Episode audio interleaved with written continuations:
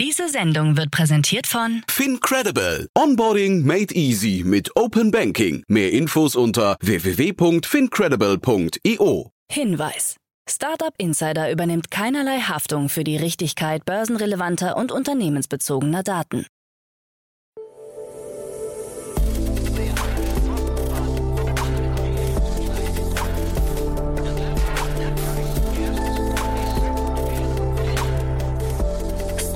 Insider Daily. Morgen Update. Einen wunderschönen guten Morgen und herzlich willkommen zu Startup Insider Daily in der Morgenausgabe am Freitag, den 2. Dezember 2022. Mein Name ist Kira Burs und wir starten heute zusammen in den Tag mit diesen News. Hackerangriff auf Passwortverwalter LastPass. Lockdown bei iPhone-Zulieferer Foxconn beendet. Treffen zwischen Elon Musk und Tim Cook und schwache Zahlen und Rücktritt bei Salesforce. Diese Nachrichten erwarten euch gleich. Wer noch wissen möchte, was bei Startup Insider heute und am Wochenende noch so ansteht, der sollte danach auf jeden Fall dranbleiben. Jetzt geht's aber erstmal weiter mit den News des Tages, moderiert von Frank. Werbung. Hi, hier ist Nina aus dem Content-Team von Startup Insider. Vielleicht hast du es ja schon gehört, wir haben endlich neben unserem Hauptkanal Startup Insider nun auch separate Kanäle für unsere verschiedenen Formate eingerichtet. Wenn du zum Beispiel nur unser tägliches Nachrichtenupdate Startup News hören möchtest, kannst du ab jetzt ausschließlich den Startup News Kanal abonnieren. Gleiches gilt für Investments und Exits, Startup Spotlight und alle anderen Formate, die zukünftig kommen werden. Die volle Ladung Startup Insider, also alle Formate, gibt es natürlich weiterhin hier auf dem Hauptkanal. Also, um die einzelnen Kanäle zu abonnieren, besuche jetzt startupinsider.de/slash insider. Wir sehen uns auf deinem Lieblingskanal. Startup Insider Daily. Nachrichten. 100 Millionen Euro Fonds für Gesundheitsstartups. Der Wagniskapitalgeber Wiser Capital hat einen Investmentfonds zur Frühfinanzierung von Startups in der digitalen Gesundheitswirtschaft aufgelegt.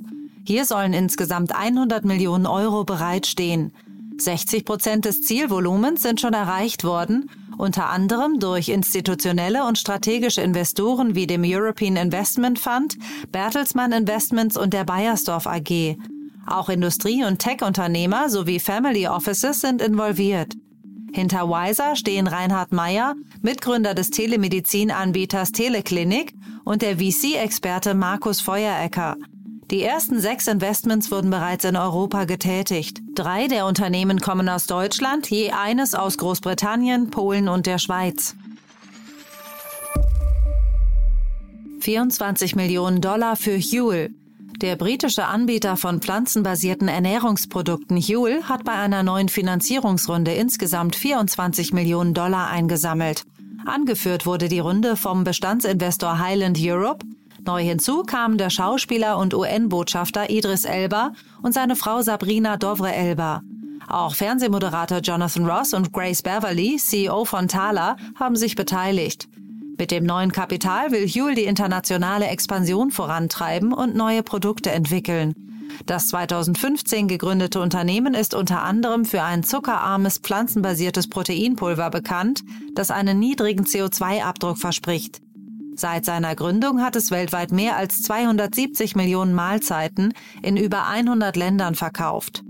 Neben dem Proteinpulver bietet Huel mittlerweile auch trinkfertige Produkte, Snackriegel und warme Mittagsgerichte. Alles auf Pflanzenbasis. Neuralink will Tests mit Gehirnchips an Menschen.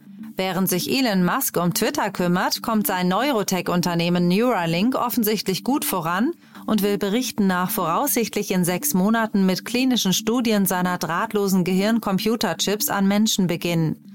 Bei der US-Behörde Food and Drug Administration FDA habe man die meisten Unterlagen dazu bereits eingereicht, so Musk während einer Präsentation eines Implantats.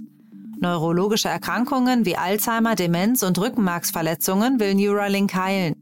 Wir sind extrem vorsichtig und wollen sicher gehen, dass es gut funktioniert, bevor wir ein Gerät in einen Menschen einsetzen. So Musk während einer Präsentation des Implantats am Mittwoch.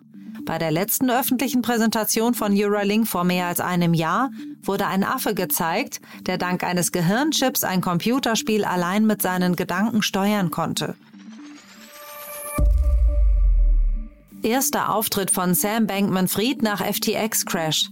Der CEO von FTX hat sich erstmals nach dem Zusammenbruch der Kryptohandelsplattform öffentlich gezeigt. Bei einer Veranstaltung der New York Times sagte er, dass er gegen den Rat seiner Anwälte auftreten würde. Er wolle geprellten Kunden helfen und behauptet, dass FTX US immer noch zahlungsfähig sei. Warum die Firma aktuell keine Kundenabhebungen bearbeitet, verwirrt ihn. Insgesamt sei der Crash von FTX auf ein Problem des Risikomanagements zurückzuführen. Hier habe es unbeabsichtigte Missgeschicke gegeben. Das Setting des Videos passte offensichtlich zur Gesamtsituation. Sam Bankman-Fried saß in einer Ecke mit dem Rücken zur Wand. Während der Übertragung zitterte sein Arm so stark, dass sein schwarzes T-Shirt vor der weißen Wand wackelte. Schwache Zahlen und Rücktritt bei Salesforce. Erst gab es einen enttäuschenden Geschäftsausblick, jetzt verlässt auch der Co-Chef Brad Taylor den US-Softwarehersteller. Die Führung von Salesforce liegt jetzt wieder alleine in den Händen des Gründers Mark Benioff. Taylor war sechs Jahre bei Salesforce und erst vor einem Jahr an die Doppelspitze mit Benioff befördert worden. Zuvor war er im Vorstand für das Tagesgeschäft zuständig. Im Jahresvergleich geht Salesforce von einem Umsatzwachstum von maximal 10 Prozent aus. Der Gewinn ist zuletzt von 468 auf 210 Millionen Dollar gesunken. Am Markt kam der Rücktritt nicht gut an. Die Aktie fiel nachbörslich zunächst um mehr als 6 Prozent. Treffen zwischen Elon Musk und Tim Cook. Nach einer heftigen Auseinandersetzung auf Twitter haben sich Twitter-Neubesitzer Elon Musk und Apple-Chef Tim Cook zu einem klärenden Gespräch getroffen. Dabei ging es vorrangig um die angeblich angedrohte Entfernung der Twitter-App aus dem App Store von Apple. Darüber hatte sich Musk zuvor öffentlich beschwert. Nun gibt er an, dass Cook sehr deutlich gemacht hat, dass Apple dies nie in Erwägung gezogen hat. Musk hatte Apple zuvor in einer Reihe von Tweets beschuldigt, Twitter ohne Angaben von Gründen im App Store zu sperren und dass der iPhone-Hersteller seine Werbung auf der Social-Media-Plattform eingestellt habe. Lockdown bei iPhone-Zulieferer Foxconn beendet.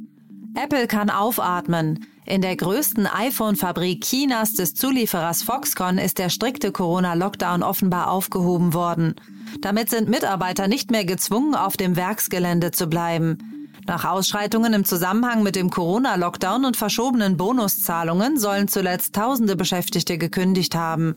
Nach den Kündigungen ist noch nicht klar, wann die Fabrik von Foxconn in Zhengzhou wieder bei voller Kapazität arbeiten wird. Die Fabrik beschäftigt im Regelfall rund 200.000 Arbeiter. Für Apple dürften die Auswirkungen der Einschränkungen in der iPhone-Produktion auf jeden Fall erheblich sein. Schätzungen gehen von einem Verlust von einer Milliarde Dollar in der Woche aus. Hackerangriff auf Passwortverwalter LastPass. LastPass hat erneut eine Cyberattacke auf die eigenen Systeme öffentlich gemacht. Demnach entdeckten die Betreiber vor kurzem ungewöhnliche Aktivitäten in einem externen Cloud-Speicherdienst, den LastPass und sein Partnerdienst GoTo nutzen. Dabei soll es Angreifern auch gelungen sein, Zugriff auf Nutzerdaten zu erhalten. Die beim Dienst gespeicherten Passwörter sollen nicht gestohlen worden sein, erklärt der CEO des Unternehmens Karim Tuba. Diese seien zu jeder Zeit sicher verschlüsselt. Es handelt sich bereits um den zweiten Cyberangriff auf LastPass innerhalb von sechs Monaten. Laut CEO Karim Tuba haben die Angreifer dieses Mal Informationen genutzt, die sie bei dem im August 2020 bekannt gewordenen Cyberangriff erlangt hatten.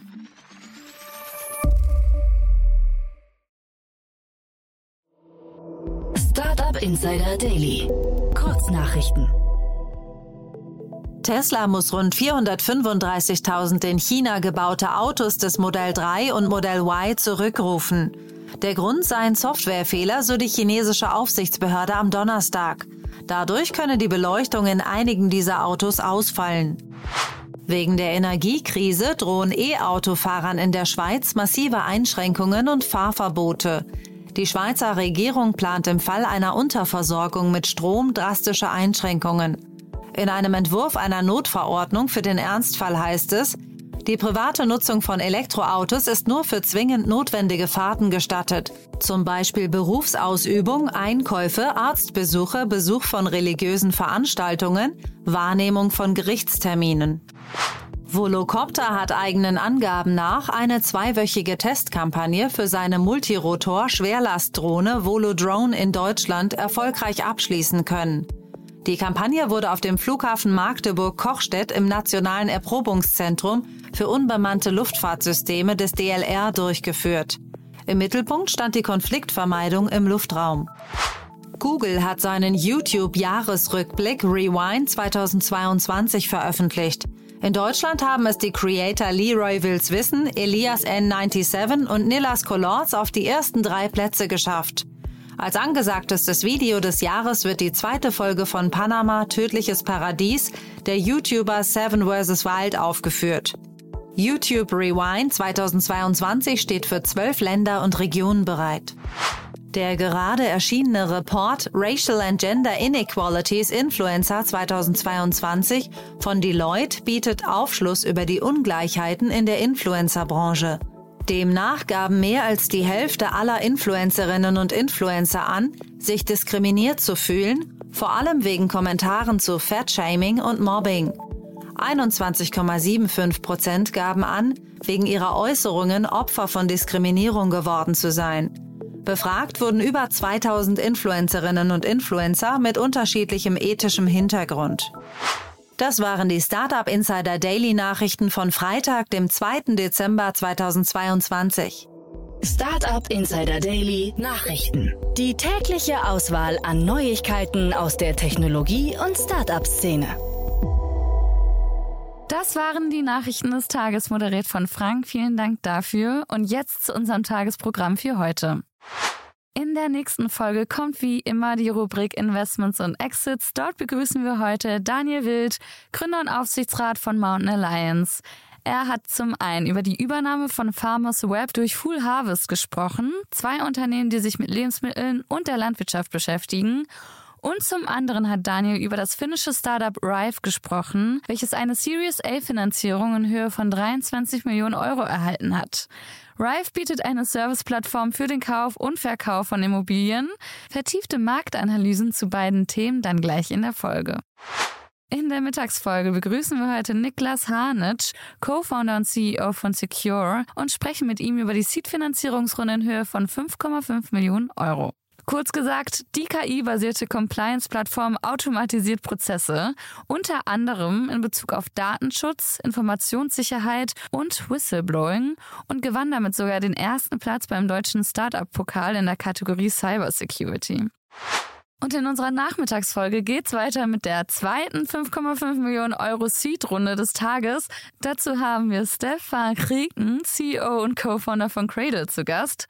Das Biotech hat eine Designplattform entwickelt, die sich die Kraft der synthetischen Biologie zunutze macht und umweltfreundliche Alternativen zu 60 Prozent aller vom Menschen verbrauchten Produkte herstellen kann. Cooles Thema, mehr dazu um 16 Uhr.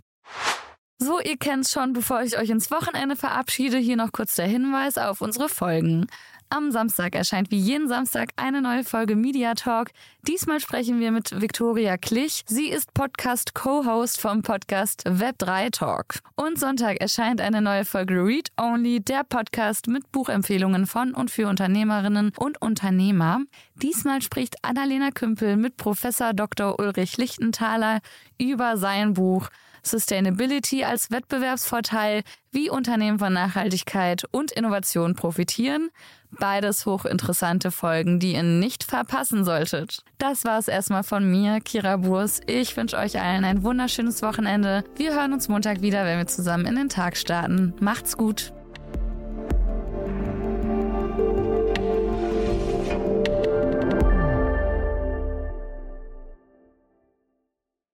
Diese Sendung wurde präsentiert von Fincredible. Onboarding made easy mit Open Banking. Mehr Infos unter www.fincredible.io.